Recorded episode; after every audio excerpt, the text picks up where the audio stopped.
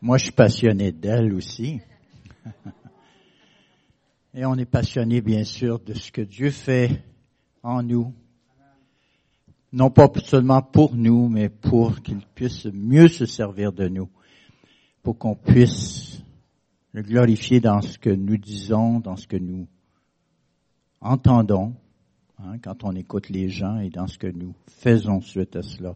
Je voudrais remercier euh, Lucie euh, et bien sûr toute l'équipe, mais je parle de Lucie parce que elle nous a communiqué ce matin quelque chose qui en tout cas m'a touché. J'aimerais juste commenter là-dessus avant qu'on commence euh, le message. On aura 30 minutes pour 24 diapos. Mais quand même, elle a, fait référence, je pense, tu es d'accord, euh, la plupart des connaissants de la parole, au livre d'Esther. Hein? Est-ce que vous saviez que c'était à Esther quand le roi Suérus a tendu le sceptre à Esther? Et bien sûr, nous aussi, nous avons un petit sceptre que nous, on peut tendre aussi à notre tour, comme l'a dit euh, Chantal, vers le roi des rois, parce que il nous a quand même confié des responsabilités. Et, et la parole du, du roi était celle-ci, c'est même, demande-moi ce que tu veux, je te donnerai jusqu'à quoi? La moitié de mon royaume. Mais ça, ça m'a fait réfléchir. J'ai dit, je sais, nous savons que l'épouse du Christ, Jésus-Christ va lui donner toutes choses.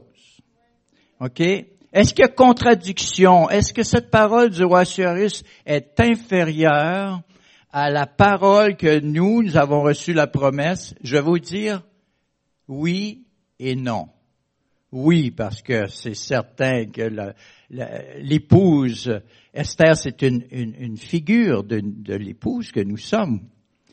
Mais non aussi, parce que je vous dire que ce que le roi Cyrus, qui représente Christ, quand il dit ceci, remarquez bien, ayez des bonnes oreilles, c'est qu'il aime tellement Esther qu'il serait prêt à se départir de la moitié du royaume et à lui laisser la totale gérance. Ça veut dire quoi ça?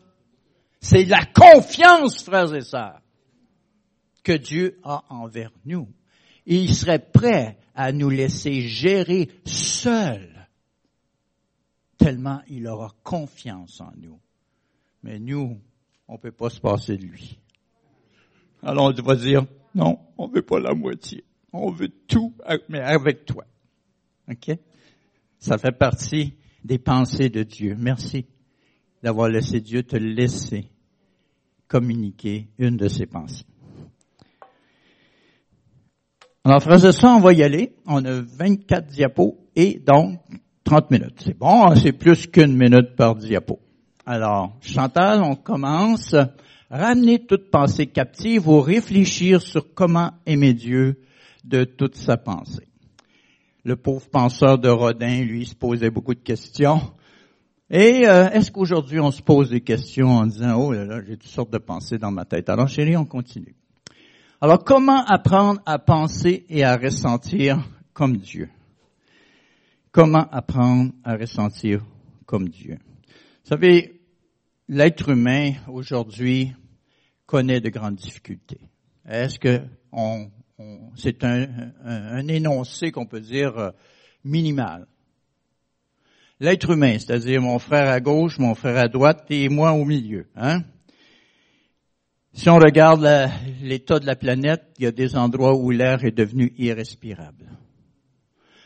Euh, on me disait que dans l'océan Pacifique, entre autres, il y a un, il y a 600, je sais pas quelle est la superficie, en tout cas, est de plusieurs centaines de milliers de kilomètres carrés de déchets qui sont là et qui sont de plusieurs mètres de, hauteur dans l'océan. Et on a calculé, ça prendrait juste pour nettoyer ça environ 20 ans. Mais il y en a tellement d'autres qui s'en viennent qu'on ne suffirait pas à la tâche. Ça, c'est juste vous donner que, wow, nous, les frères, les sœurs, les êtres humains, parce qu'on en fait partie quand même, euh, il y a quelque chose qui se passe là, au niveau de notre pensée. On dit, oh là là, il y a quelque chose qui marche pas dans nos pensées. Pourquoi? Voyons la prochaine diapo. Vous savez, le premier élément qu'on doit savoir lorsqu'on a des, des, confusions dans nos pensées, des souffrances dans nos pensées, des, ne pas savoir quoi penser des fois. On est complètement bouleversé. C'est savoir qu'on est fait à l'image de Dieu d'abord. Se souvenir que Dieu nous a fait à son image. OK? C'est d'abord la première chose. C'est un verset qu'on connaît très bien lorsqu'il est dit, par exemple, au verset 27, Dieu créa l'homme à son image, il l'a créé à l'image de Dieu, il a créé l'homme et la femme, mâle et femelle. Dieu les bénit suite à ça. Dieu nous a bénis. Nous sommes bénis d'avoir la vie. Pourquoi? Parce que nous avons un mandat. Il nous a donné en tant qu'être humain un mandat. Et Dieu leur dit, soyez féconds, multipliez, remplissez la terre, l'assujettissez dans la version euh, Louis II, euh, rendez-vous en maître dans la, la, version de Sommer. Okay? Connaître quelle était la pensée de Dieu pour l'homme en général nous stabilise et nous remet dans la pensée de Dieu. Dieu voulait qu'on se rende maître de notre environnement, ok? Et pourtant, comme je l'ai dit tantôt, ça semble pas trop, trop bien aller dans notre environnement. Et ça, c'est juste l'environnement physique. Qu'en est-il de notre environnement social? Hein? C'est encore là une autre question. Admettre que oui, on est à l'image de Dieu, mais aussi reconnaître qu'il y a dans le cœur de l'homme et dans sa pensée des déviations de la pensée de Dieu. En fait, on est, on est presque avec ça. Je dis presque. Parce que ma conception, c'est qu'on est tellement jeune quand on commence à recevoir des déviations qu'on ne s'en souvient même pas. Euh, souvent, les psychologues vont dire que les, tout se joue euh, au niveau du système de pensée de l'enfant. Et quand je dis pensée, je dis aussi émotion, parce que ça va ensemble. Tout se joue dans les quatre premières années. Les sentiments de rejet, les sentiments de peur de perdre ses parents, les sentiments d'être inférieur à son frère, les sentiments d'être supérieur à sa sœur, euh, etc. Toutes ces pensées-là circulent et, et, et, nous, et nous façonnent. Pourquoi? Parce que, on va le voir, on doit admettre qu'il y a des déviations. Hein? Est-ce que vous admettez que vous avez une enfance qui n'était pas tout à fait parfaite? Vous savez, moi, je suis un rêveur. Je suis celui qui aimerait penser que tout va pour le mieux dans ma vie, que j'ai des parents parfaits. Par contre, je peux vous dire une chose, j'honore mes parents. J'apprécie beaucoup ce qu'ils ont fait pour moi.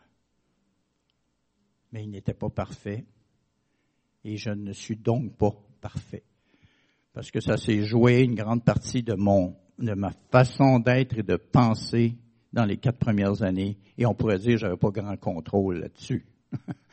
J'ai plutôt subi qu'agi, ok, ou réagi. Alors, les problèmes fait que oui, le cœur de l'homme a des problèmes, ok? Et regardons l'éternel Dieu on reprend l'histoire de la création de l'homme, la pensée de l'homme pour, de Dieu pour l'homme, il le place dans le jardin d'Éden. Avez-vous déjà pensé, vous avez déjà vu une photo de la planète Terre vue du haut du ciel, hein? bleu avec des petites régions euh, brunes. On voit même euh, des fois les nuages. Hein? C'est magnifique. C'est une bulle suspendue mais une bulle avec, vous savez, quand les bulles ils ont la couleur de l'arc-en-ciel quand elles montent, mais là, c'est pas l'arc-en-ciel tout à fait, mais c'est beau, vous regardez ça, hein. OK? Mais Dieu, sur cette belle planète, il avait même réservé un espace délimité par quatre fleuves, hein, les noms sont donnés dans la, dans la Genèse, pour, pour que l'homme fasse l'expérience de cette euh, domination mais dans le sens de garder et de cultiver. Hein, Dieu, Dieu, ça tentait de, de transmettre à l'homme sa façon de gérer, en commençant par un petit jardin. Ben, un petit jardin, probablement des, des centaines de kilomètres carrés, là. Ça, c'était pour commencer. Parce qu'Adam et Ève, il avait beau être bien en santé, euh, il fallait qu'il fasse beaucoup d'enfants pour euh, les assister, les aider. C'est ça le projet. Ça va bien, mais l'homme a des vies. On le sait très très bien. Hein? Parce qu'au verset 17, il avait mis un élément qui s'appelle l'interdit. Est-ce qu'il y en a qui ont déjà lu des livres de psychologie, même si vous étiez chrétien? je t'inquiète en disant le mot même. Vous allez peut-être être surpris que les psychologues vont vous dire que s'il n'y a pas d'interdit, il est impossible pour l'enfant pour parvenir à la maturité. L'interdit fait partie, est une, condition obligatoire pour que l'enfant apprenne qu'est-ce qui est, qu'est-ce qui est le nom de Dieu. On peut dire le nom, N-O-N, le nom des parents. Ce qui est à souhaiter, bien sûr, c'est que l'interdit des parents soit le même que l'interdit de Dieu. C'est ça qu'il faut souhaiter. Mais l'interdit est essentiel pour bâtir cette relation de confiance dans le jardin. Dieu a dit au fond, regarde, je te confie toutes choses, je te l'ai prouvé, je te fais confiance, je t'ai donné à la capacité de nommer les animaux, je t'ai donné la capacité, c'est-à-dire donc de les assujettir, de trouver les moyens de les dompter, de trouver les moyens de communiquer avec eux. Je t'ai donné aussi une épouse magnifique. Je te donnerai des enfants. Je te donne ma confiance. Cette confiance doit être réciproque. La condition, touche pas. Alors, n'en prends pas, n'en mange pas. Mais tu peux manger de tous les arbres du jardin. C'est quand même généreux. Vous savez que même l'interdit, dans un sens lorsqu'il est mal enseigné, par contre, fait qu'on hésite à manger de tous les bons arbres du jardin. Enfin, une autre réflexion pour une autre fois. Les pensées de Dieu dépassent nos pensées. OK? L'autre point.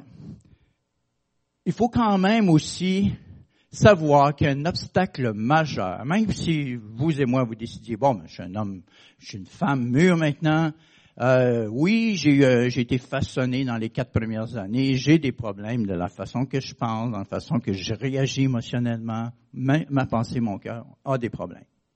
Bon, mais je me prends en main. Ah ouais? je vous dis, bien. Merci à Dieu pour votre décision vous allez vous prendre en main, mais il y a déjà quelqu'un qui vous a bien en main. Un être supérieur, invisible. Vous allez dire, ah Dieu, non, non, non, mais il est supérieur à vous quand même. La Bible l'identifie. Hein? Il l'appelle l'adversaire, l'ennemi, le Satan, hein? le serpent ancien, celui qui est apparu justement à Ève. Est-ce que Adam, passant, connaissait le serpent avant? Est-ce qu'il connaissait Satan? Je pense pas. C'était le test. Quel esprit allait gagner? L'esprit de soumission à Dieu ou l'esprit d'influence de l'extérieur? On connaît la réponse. OK? Il y a un obstacle. Euh, voyons euh, les réactions, juste euh, au verset 9 à 10. L'Éternel Dieu appela l'homme et lui dit, Où es-tu? Il répondit, J'ai entendu ta voix dans le jardin. ici, c'est Adam qui a déjà euh, manger avec son épouse, hein, le, le fruit l'interdit, le fruit interdit. Et il dit, je me suis, j'ai entendu ta voix et j'ai eu peur. Les petits gars sont pas supposés d'avoir peur. Les filles ont le droit.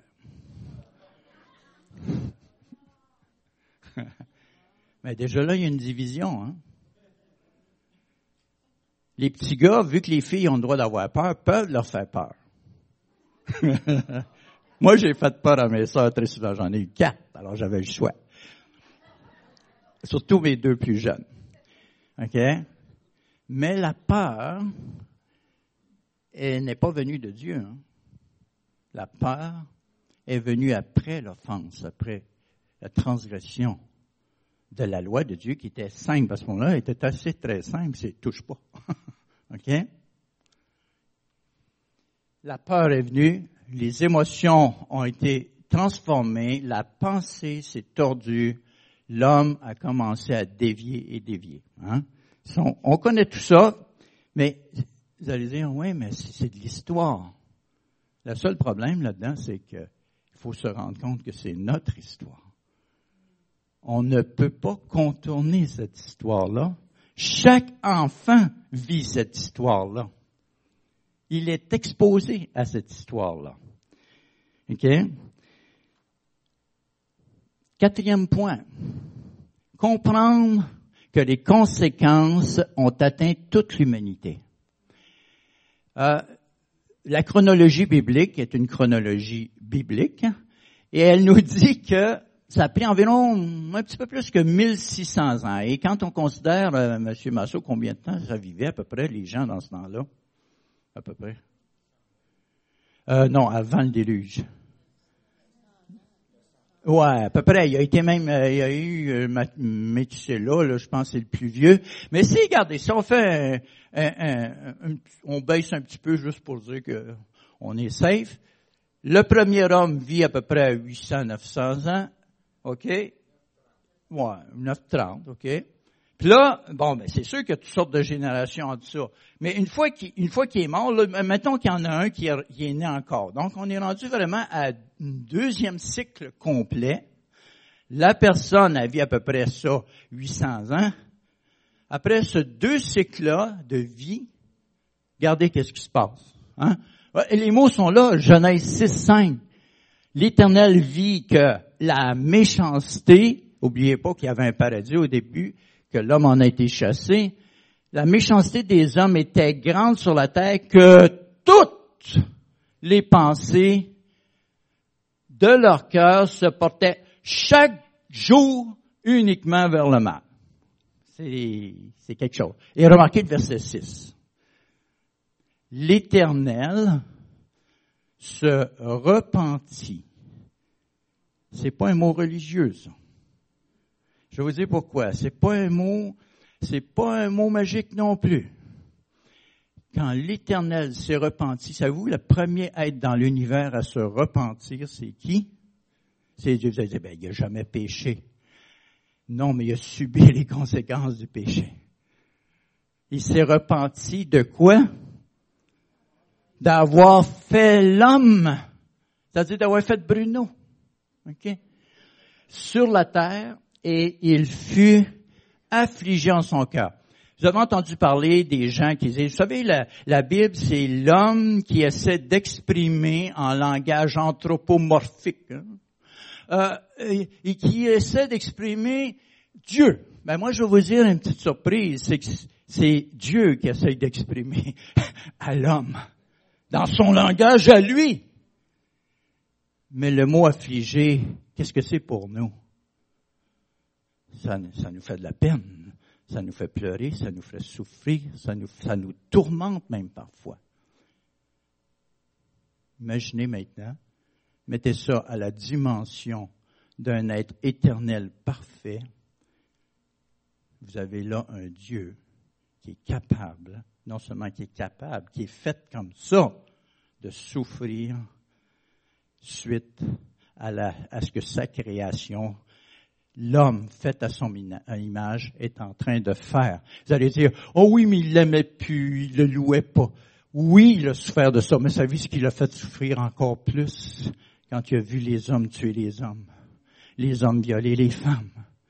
Quand tu l'as vu ça, à un moment il était plus capable, frères et sœurs. La pensée de Dieu était, oui, oui, oui, je sais, je suis Dieu, je suis en charge, je suis un Dieu plein de compassion, mais là, on arrête ça. Parce que la pensée de Dieu et le cœur de Dieu, ça va ensemble.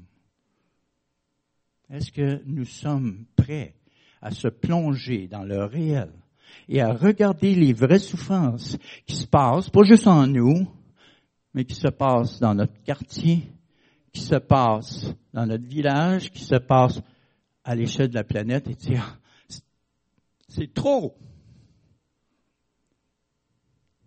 Et revenir puis louer Dieu, je pense qu'il doit se faire du travail entre les deux. Hein? Mais avoir la pensée de Dieu, c'est de voir les choses comme Dieu les voit. Et comment voit-il notre planète aujourd'hui? Ben, je vous garantis, Jésus-Christ nous a dit comment qu'il la verrait, lui. Qu'est-ce qu'il a dit? Regardez Jésus d'après Matthieu. Il dit que dans les temps de la fin, il dit ça va se produire pareil. Et il dit que les, les, conséquences vont nous prendre, je parle en tant que planète, en tant qu'humanité, comme un tsunami, si on peut dire. L'image du tsunami a été réelle. Est-ce que c'est vrai qu'il y a un tsunami? Savez-vous combien de personnes sont mortes? Y en a-tu qui s'en souviennent, celui du moins en 2012? si je ma mémoire est bonne, 200 000 personnes en quelques minutes. Est-ce qu'ils étaient responsables? Ils, comme disait Jésus, est-ce qu'ils étaient plus grands pécheurs que nous? Non, mais ça fait partie des souffrances de la planète. OK? Jésus a dit, en parlant des gens euh, avant le déluge, ils ne se doutèrent de rien jusqu'à ce que le déluge vint et les emporte à tous. Il en sera de même à l'avènement du Fils de l'homme. Comment comprendre ce qui s'en vient si on ne sait pas ce qui s'est passé? Raison de plus, on le sait, pour être passionné de la parole. Parce que la parole nous dit ce qui s'est passé et ce qui va se passer en rapport avec ce qui s'est passé. Pas juste en rapport avec parce que ça me tente d'en parler, ok? C'est parce que Dieu veut que nous ayons sa pensée. OK? Alors, prochaine diapo. Nous sommes maintenant environ 2000 ans, OK, après, euh, on pourrait dire ce que la, parole de Dieu indique comme le début, OK? Nous sommes environ 2000 ans et c'est intéressant parce que nous sommes aussi 2000 ans environ avant la venue de Jésus-Christ. Et là, nous voyons, incroyable, que Dieu a commencé à recommuniquer son plan. Non pas qu'il n'a pas déjà communiqué avec euh, Noé, pas qu'il n'a pas communiqué même avec Abel, pas qu'il ait communiqué même avec Enoch. Je ne les ai pas mis dans l'ordre. Mais c'est qu'avec Abraham, il y a un départ décisif qui nous inclut. Hein, on le sait très bien que nous sommes appelés des enfants d'Abraham. Nous sommes quoi? Enfants de Dieu grâce ou par la même foi qu'Abraham a eu. Nous sommes de sa semence à cause que nous, nous, croyons ces choses et que nous agissons en conséquence. Alors ce plan est là. Dieu a débuté un plan de restauration. C'est environ 300 ans après le déluge. Ça s'est produit je, mets des chiffrons pour aller vous-même faire des petits calculs. Ça fait partie de l'apprentissage de la Bible, de, trouver ces choses-là. Chacun est, laissé à ce moment-là cette responsabilité-là. Mais il y a un élément. Oh, oh oui, en passant, Abraham, d'après vous, est-ce qu'il a fait des péchés? Ouais, euh, il en vient certainement l'esprit. Hein? Oh, oh, il y a le petit bonjour. Hein? Il y avait un petit défaut en passant. Il était-tu menteur? Puis il faisait mentir sa femme, c'est ça qui est encore pire. C'est elle qui avait toujours, il était toujours le... Ben, va dire, hein, là. Mais Abraham aussi est un petit peu peureux, des fois. Mais c'est quand même, moi je suis fier de lui. Parce que Dieu est fier de lui. Regardez bien ce qu'il a dit. Et vous allez voir les mots qui sont, qui sont donnés ici. Portez bien attention à la phraséologie. Est-ce qu'elle est là? Oui. Et même Dieu ne l'a pas dit directement à Abraham, il l'a dit, ben, il a peut-être dit, parce que dans la Bible, on n'a pas tout, on a tout ce qui est nécessaire au salut. Et ça, c'est nécessaire au salut. Pourquoi? Parce que c'est dans la Bible.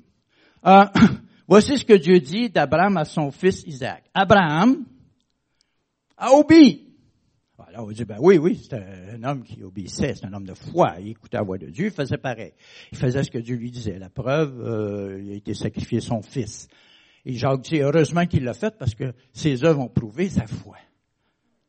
Hein? Puis on sait très bien que c'est une figure du don que le Père allait faire de son Fils unique Jésus-Christ. Et c'était très important qu'Abraham le fasse en passant, frères et sœurs, parce qu'Abraham devenait le père de la foi en faisant un geste prophétique qui allait annoncer ce que le père avait le plus dans son esprit. Tu sais, il y a des pensées, on a des degrés de pensée d'importance. Pour le père, c'était, il avait déjà conçu, d'ailleurs, avec son fils en passant, c'était, il, était pas mal complice. Euh, ils travaillaient pas mal bien ensemble. Hein? Et il avait conçu quoi? Déjà que si Adam avait péché, il le fallait un deuxième Adam, un dernier Adam, dit la, parole de Dieu, qui allait faire ce qu'Adam a échoué de faire, mais cet Adam-là devait être non seulement le père ou les, les premiers parents qui ont engendré toute l'humanité, mais il fallait que ce soit un Adam qui ne fasse aucun péché. Et là, ils ont dit, on peut se fier à qui, là? il restait Jésus-Christ, bien sûr, celui qui est devenu Jésus-Christ. Un jour, euh, ben, je pense, vous avez déjà une petite idée, on a chanté qu'un des titres de Jésus-Christ, c'est Je suis. Hein? Alors, je suis, c'est la traduction française des fameux tétagrammes là, que, les, que les Juifs n'osent pas trop prononcer, que nous on prononce peut-être des fois Yahweh ou des fois on dit l'Éternel. Enfin, ça, c'est, fait partie des, pensées de Dieu que Dieu révèle qui était Christ, son Fils. Maintenant, j'étais, Abraham a obéi à ma voix. Remarquez, il a observé mes ordres, mes commandements, mes statuts et mes règles. Écoutez, ça prenait une révélation de toutes ces choses-là.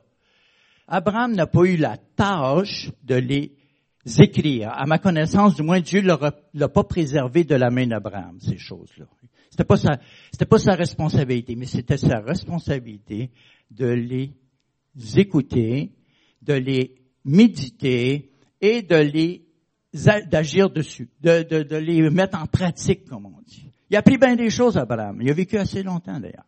OK? La Bible donne juste quelques petits indices.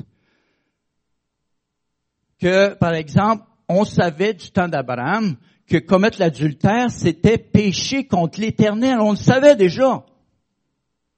Mais ça, c'est juste un des dix commandements. Et ça ne fait, et en plus de ça, il y a les prescriptions, il y a les règles. OK? Ça voulait dire que Dieu est en train de communiquer de façon très intense à Abraham tout son système de pensée, toutes ses pensées, ou, ou du moins toutes celles qu'il pouvait prendre. OK? Puis nous, on dit, ben, garde, tout ce travail-là, ben, on est content qu'Abraham l'a pas écrit. Non, non, je pense qu'on, est-ce que vous aimeriez savoir? Oui, mais c'est quoi que Dieu a enseigné à Abraham? Cette valeur, il l'a pas, il l'a pas écrit. Ne vous en faites pas. Il y a un deuxième homme qui, que Dieu a choisi et lui, il a dit, mon ami, vu que l'être humain oublie, tu vas écrire. Heureusement que nous, on n'oublie pas, donc on n'écrit pas, puis on lit pas ce qui est écrit. Je t'inquiète, hein? Moi, en tout cas, quand j'écris pas, j'oublie. Mais c'est moi. Prochain. On avance. On, on avance assez vite? Non. On n'avance pas assez vite. Je suis désolé. On arrive environ au temps des rois. On est environ à mille ans avant Jésus-Christ. Il y a un courant que Dieu met dans le cœur de David qui va se répandre. C'est un cœur qui s'exprime à Dieu, qui communique tout ce qu'il pense, tout ce qui est récent et qui, étonnamment, reçoit de Dieu la même chose. La pensée de Dieu, les émotions de Dieu. C'est un dialogue qui s'installe et on l'a écrit devant nous. Puis on n'a pas une note de musique, mais on les réinvente. On les réinvente. Et tout d'un coup, le premier psaume nous dit ceci. Hein, on va voir comment que la pensée de Dieu est en train de se dire, de se dire, de se communiquer. Heureux l'homme qui ne marche pas selon les conseils des méchants. Autrement dit, qui fuit la pensée prédiluvienne. Oh, c'est tout un adjectif. C'est-à-dire une pensée avant le déluge. L'homme, on a un homme là qui veut pas faire ça. Ok, il ne marche pas selon le conseil des méchants. Il, ne marche pas. Il ne s'arrête pas avec eux. Hein. Il ne s'arrête pas sur la voie des pécheurs. Il ne s'assit pas pour vraiment s'installer dans le péché. non, non. On a affaire à un homme qui trouve son plaisir dans la loi de l'éternel. Oh, il y a des oreilles qui vont dire, oh, j'aime pas ça, ce mot-là. Rassurez-vous, c'est un petit peu une faiblesse de traduction. C'est dans l'instruction de l'éternel. Pourquoi? Parce que ça comprend les lois. Et nous, quand on voit loi, on pense tout de quelque chose de très rigide. La loi pour le, petit enfant qui est élevé dans la Torah, dans la parole de Dieu, ça veut dire la connaissance de Dieu, ça veut dire la pensée de Dieu, ça veut dire la façon que Dieu va, communiquer dans toutes les situations possibles et impossibles, du moins suffisamment, pour qu'on puisse commencer à savoir ce que Dieu veut pour moi dans telle telle situation. Mais heureux l'homme qui fait de cette Torah, de cette instruction, de cet enseignement qu'on appelle nous la parole de Dieu, et la Bible l'appelle comme ça, il en fait sa nourriture. Et ce qui est étonnant, là c'est dans l'autre côté, on le voit plus ou moins bien, mais le verset 3, il est comme un arbre planté près d'un courant d'eau qui donne son fruit en sa saison et dont le feuillage ne se flétrit point parce que tout ce qu'il fait lui réussit.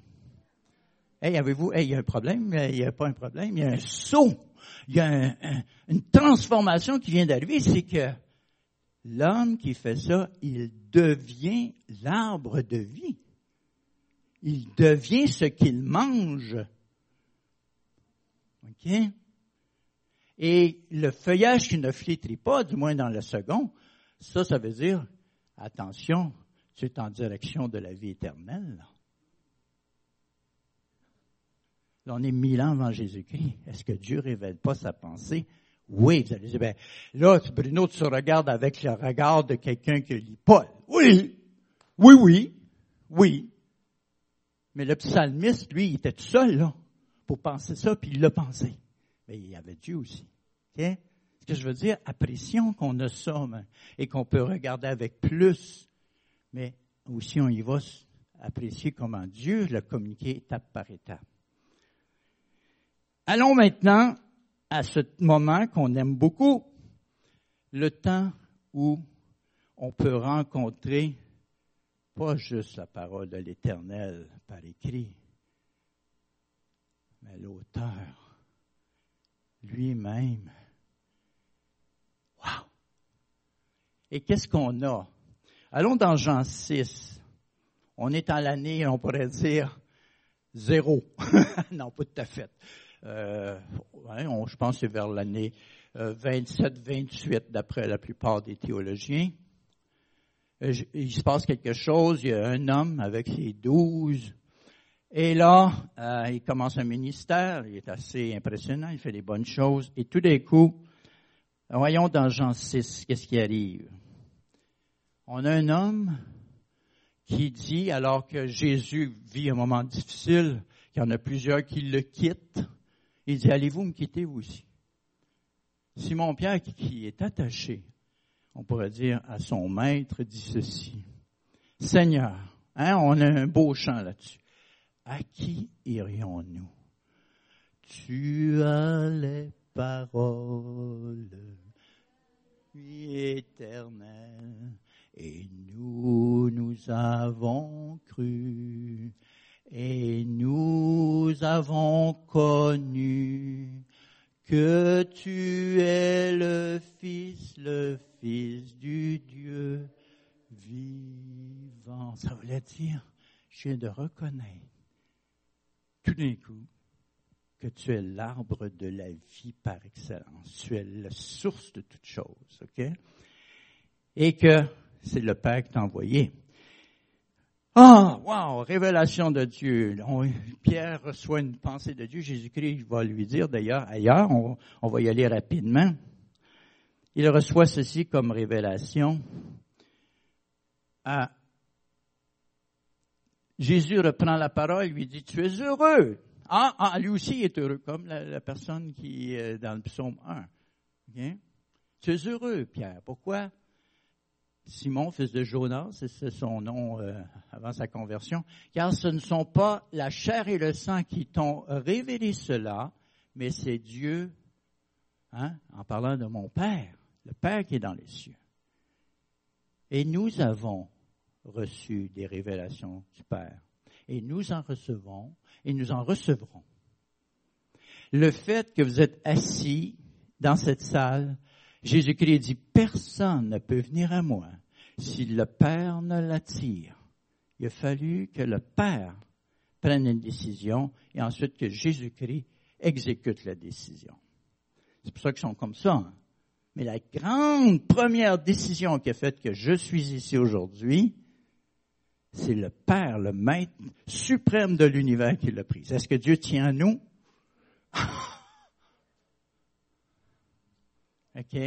Dieu a communiqué sa pensée avec vous. Vous avez bien réagi. Vous êtes là. Ah bon, ben voilà, je suis sauvé. Oui. Mais quelques minutes après, regardez dans le récit qui se passe dans Matthieu 16, euh, entre le verset 17 et le verset 22, il se passe quelque chose. Bon, hein, j'irai voir qu'est-ce qui se passe, vous savez, certains d'entre vous. C'est que Jésus tout enthousiasmé. Il dit, waouh, Pierre, même, waouh, je pense que c'est le temps, je te dis tout de suite que on va te confier beaucoup, là. Moi, je resterai toujours le roc, mais on va te confier, toi, mon petit caillou, euh, on va te confier l'Église. En fait, le départ, parce que Pierre est mort, éventuellement. Euh, mais c'est important.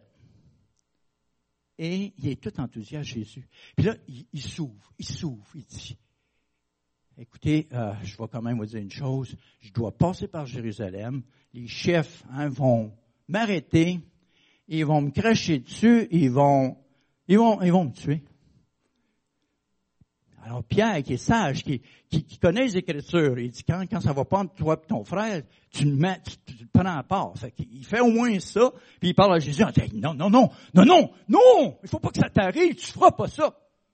Et là, Jésus, qu'est-ce qu'il a dit? Est-ce que vous vous souvenez? Je l'ai marqué pour nous. C'est vraiment, c'est vraiment marqué, c'est étrange. Mais Jésus se retournant dit à Pierre, arrière de moi, Satan adversaire, ennemi. OK? Je suis pas certain qu'il faudrait mettre le gros S. Mais, enfin, c'est à peu près la même chose. Quand on comprend après la suite, tu mets en scandale. Quand j'ai lu ça, j'ai dit, Bruno, ça se peut-tu que mes pensées, des fois, scandalisent mon, mon Christ et Seigneur? il y a des chances. Merci. Je suis pas tout à fait fou, hein? Non, mais vraiment, j'ai dit, ça se peut-tu? Parce que regardez la suite. Car tes pensées ne sont pas les pensées de Dieu et ce sont celles des hommes. Il n'a même pas dit celles du démon. Quoi qu'il a dit de, de Judas qu'il y a un d'entre vous qui est un démon. Tu sais, Jésus, il vivait dans le réel. Il n'était pas comme moi. qui veut voir juste le beau côté des choses. Mais j'apprends, là. Hein? Je suis en train de guérir de ça.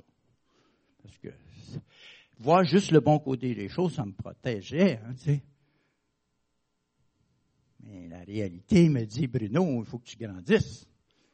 Faut que tu vois les choses telles qu'elles sont. Parce que moi, penser de Dieu en toi, je vois les choses un petit peu plus larges que toi. Voyez-vous? penser comme un homme n'est pas seulement inférieur à Dieu, peut être en scandale à Dieu. Wow! Moi, je veux la pensée de Dieu. Vous? Oui, ben oui, vous êtes là pour ça. Alors, maintenant, on y arrive-tu? Oh! Temps supplémentaire. Est-ce qu'on prend une pause pour ceux qui veulent retourner à la maison? Je pourrais finir en cinq minutes. On continue? Après tout, vous payé du gaz pour venir ici. Il y en a qui ont marché. C'est quand même, hein? L'énergie que vous avez dépensée, ben, vous allez être payé. En double. Vraiment, Dieu a beaucoup de choses à vous dire, mais en espérant juste que je communique euh, ce que Dieu veut vraiment pour vous. Alors, ça veut dire quoi tout ça?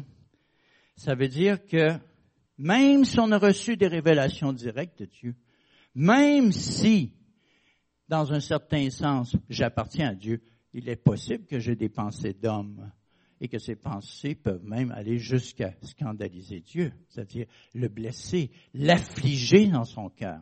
C'est possible.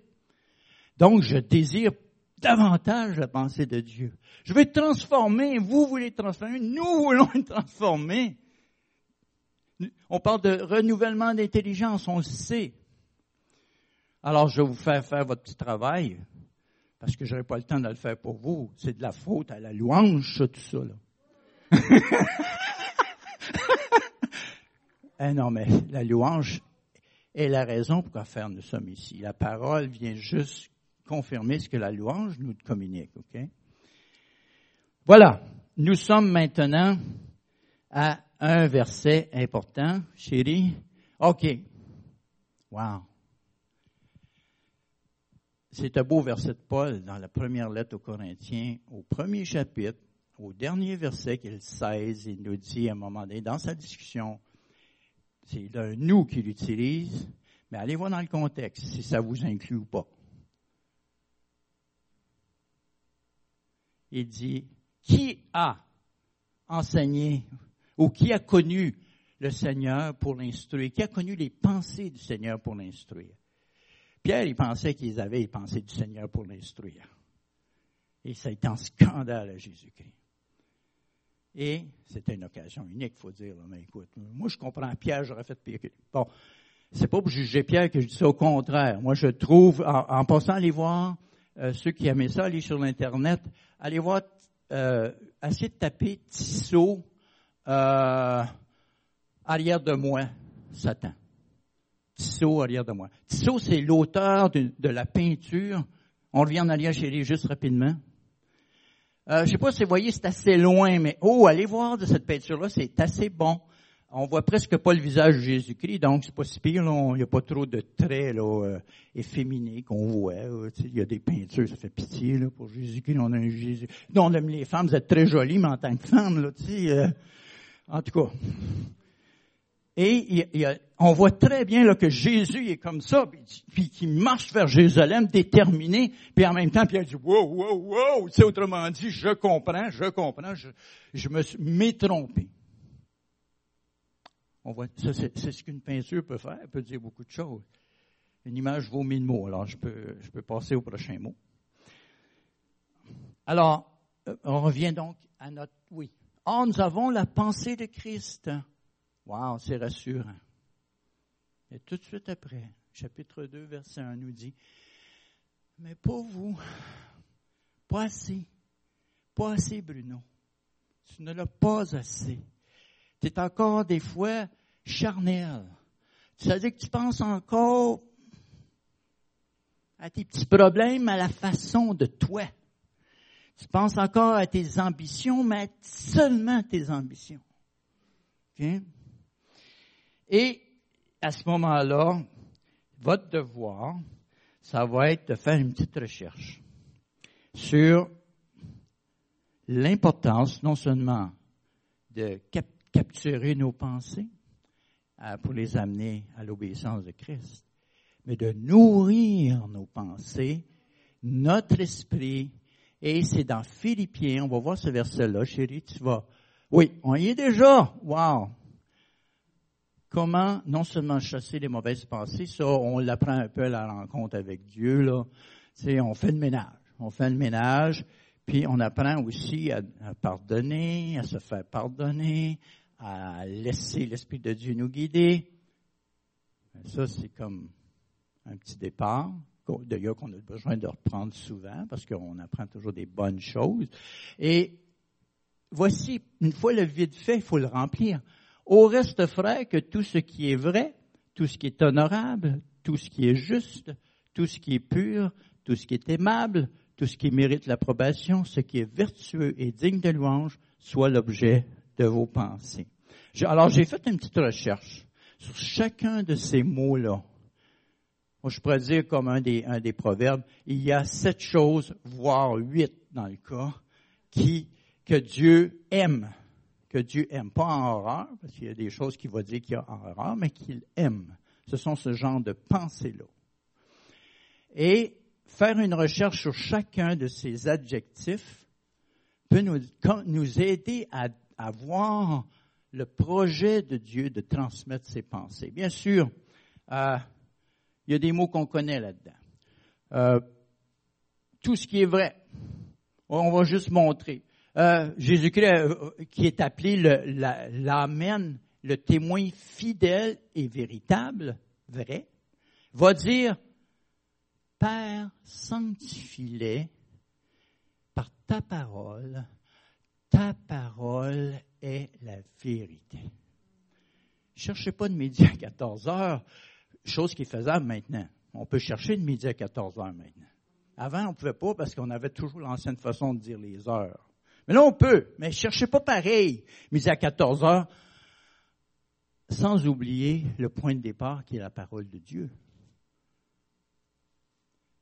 Frères et sœurs, lisez des livres d'édification chrétienne, regardez des films chrétiens, écoutez la louange, oui, qui est un peu un autre domaine, c'est tout bien, hein, mais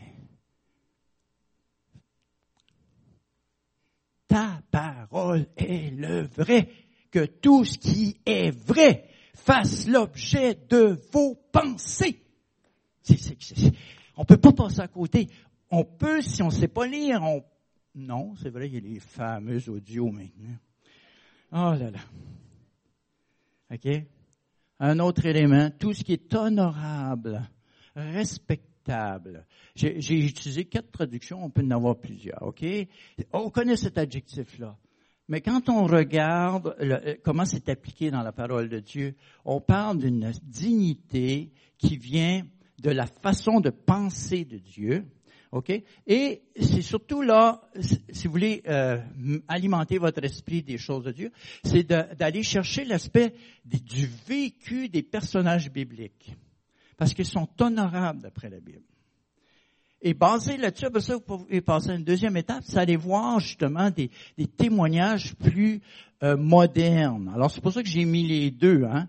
Alors il y a les héros de la Bible qui vont vous enseigner ce qu'il faut faire et aussi les erreurs à éviter. Et ensuite, basé sur cette connaissance-là, vous pouvez vous alimenter, alimenter, on peut alimenter notre pensée des fois euh, de d'autres personnages qui avaient eux aussi euh, la pensée de Dieu, du moins dans, suffisamment dans un aspect pour porter beaucoup de fruits.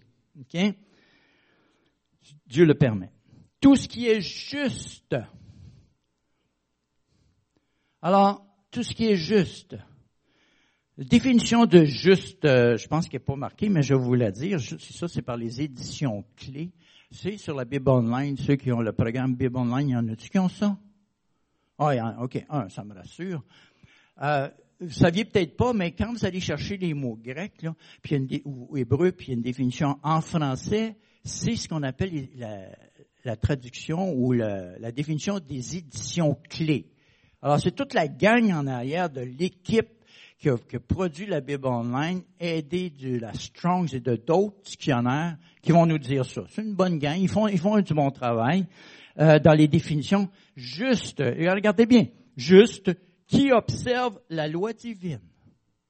Ah ben, ça veut dire qu'il faut que je la connaisse. Ceux dont les pensées, les paroles, les actions sont entièrement conformes à la volonté de Dieu et qui n'ont pas besoin de modifier leur cœur ou leur vie. Parce que quand tu es conforme, tu n'as pas à modifier. Levez-vous la main. Moi, moi, je dis oh, entièrement conforme. Je dis pas tout à fait. Regardez bien après ça. En bas, ils disent en réalité, seulement Christ. Pourquoi? Parce que la Bible l'appelle le juste. C'est Jean qui l'appelle comme ça dans la première lettre de Jean. Et parce qu'il est le juste, remarqué, vous allez dire, ouais, mais ça m'intimide. Oui, soyons intimidés, mais regardez, soyons consolés aussi. Mes petits-enfants, je vous écris ces choses afin que vous ne péchiez pas. C'est quoi la définition biblique dans la traduction de Louis II? S'il y en a qui connaissent la définition biblique du péché. Enfreindre la loi. Le péché est la transgression, c'est-à-dire enfreindre la loi. Ça, c'est Louis II, mais il y a d'autres bonnes traductions. Ça vous donne une idée. Ben non, ben non. Ça veut dire quand je fais un, un ticket de vitesse, oui, indirectement, vous venez d'enfreindre la loi. C'est la loi des hommes. Oui, mais la Bible dit d'être soumis aux autorités. OK, mais êtes-vous prêt à payer l'amende? Avec joie? non? Bon, ben, vous avez votre réponse, quoi faire. Mais si vous avez riche, euh, OK, ben, j'aimerais ça, vous pouvez m'en donner un petit peu. Les policiers sont bien, bien, bien. Euh, ils ont un bon fonds de retraite, eux autres. OK. Il est, quoi? s'il ne péchait pas, si quelqu'un a péché, nous avons un avocat auprès du Père, Jésus le juste. Ça veut dire, mais, mais moi j'ai péché, c'est le juste qui va plaider pour moi. Ouais.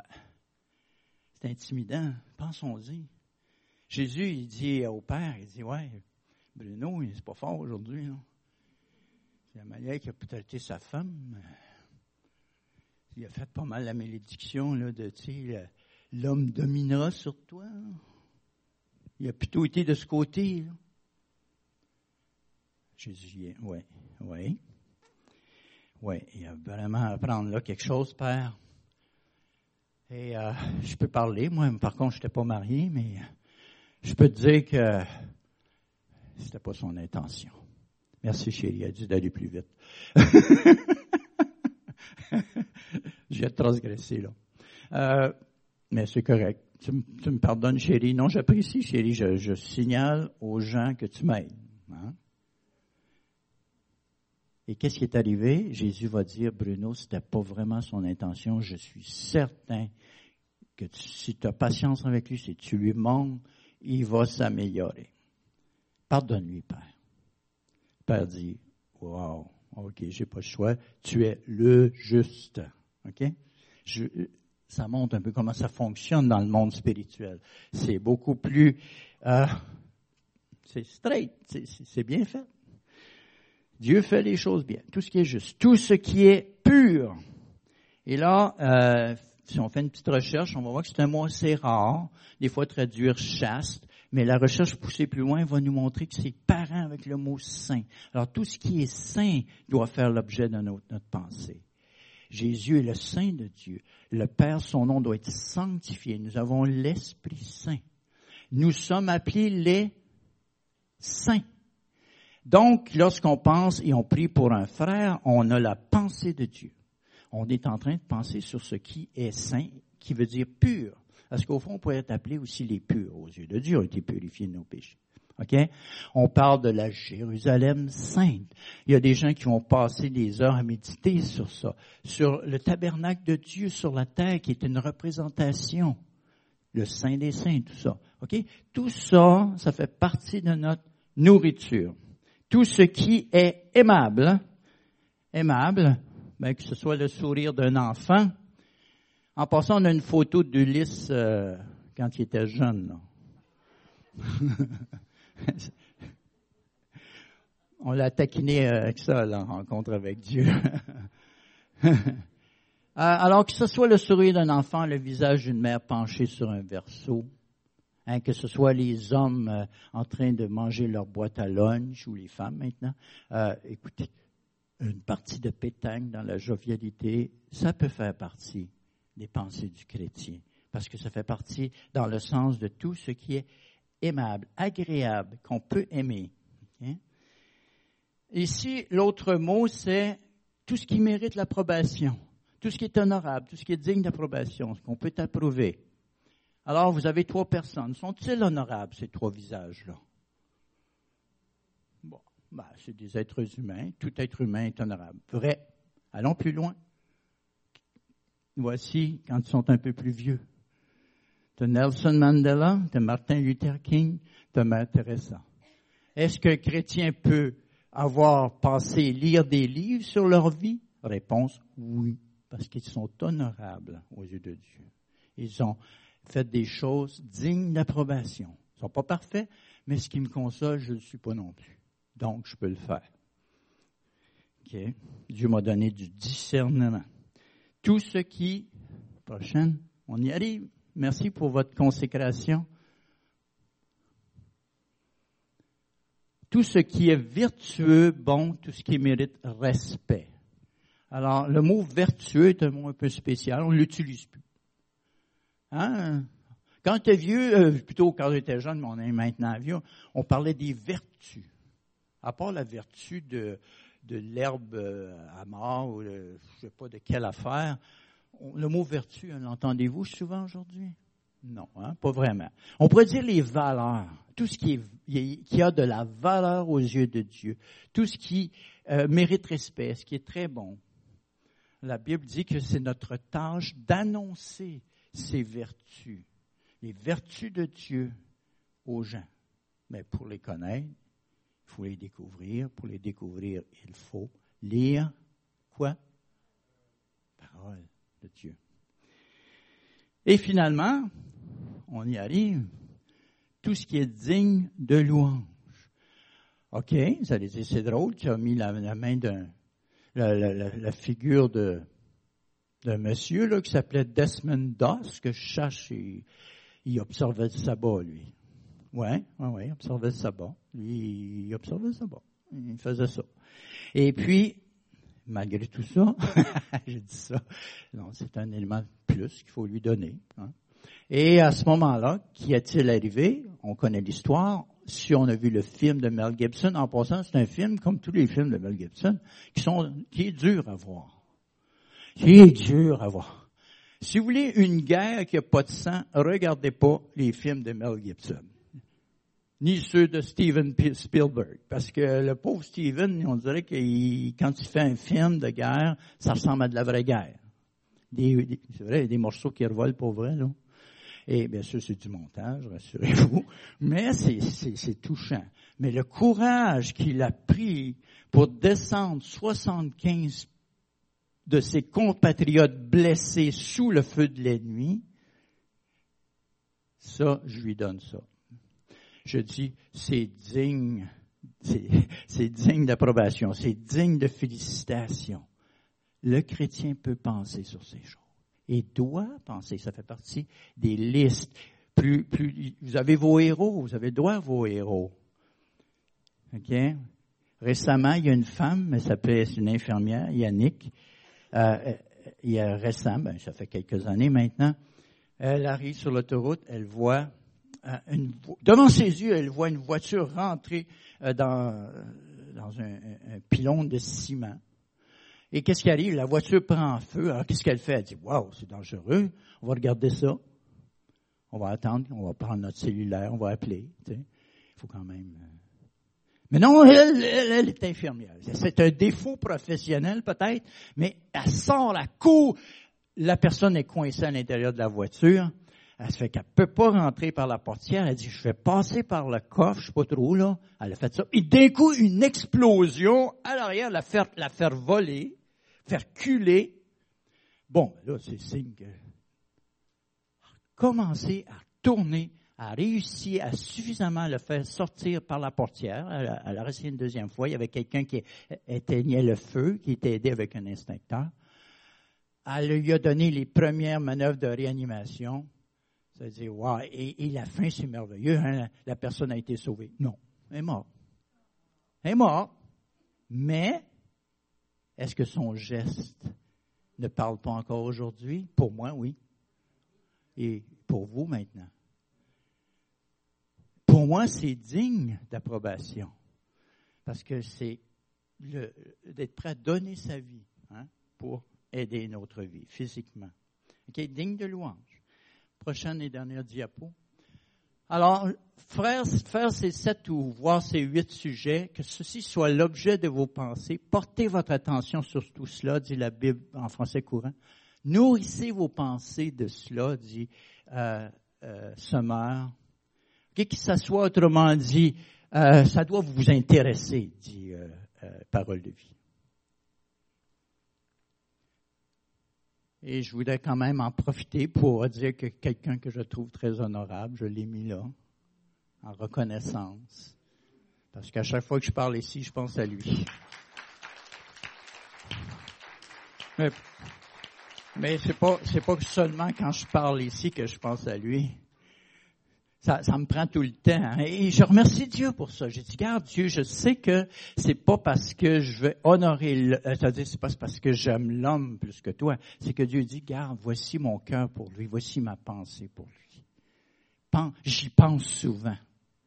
C'est intéressant, hein? enfin. Je vous communique ce que je comprends euh, de, de la pensée de Dieu. Je ne comprends pas tout, des fois je peux comprendre mal.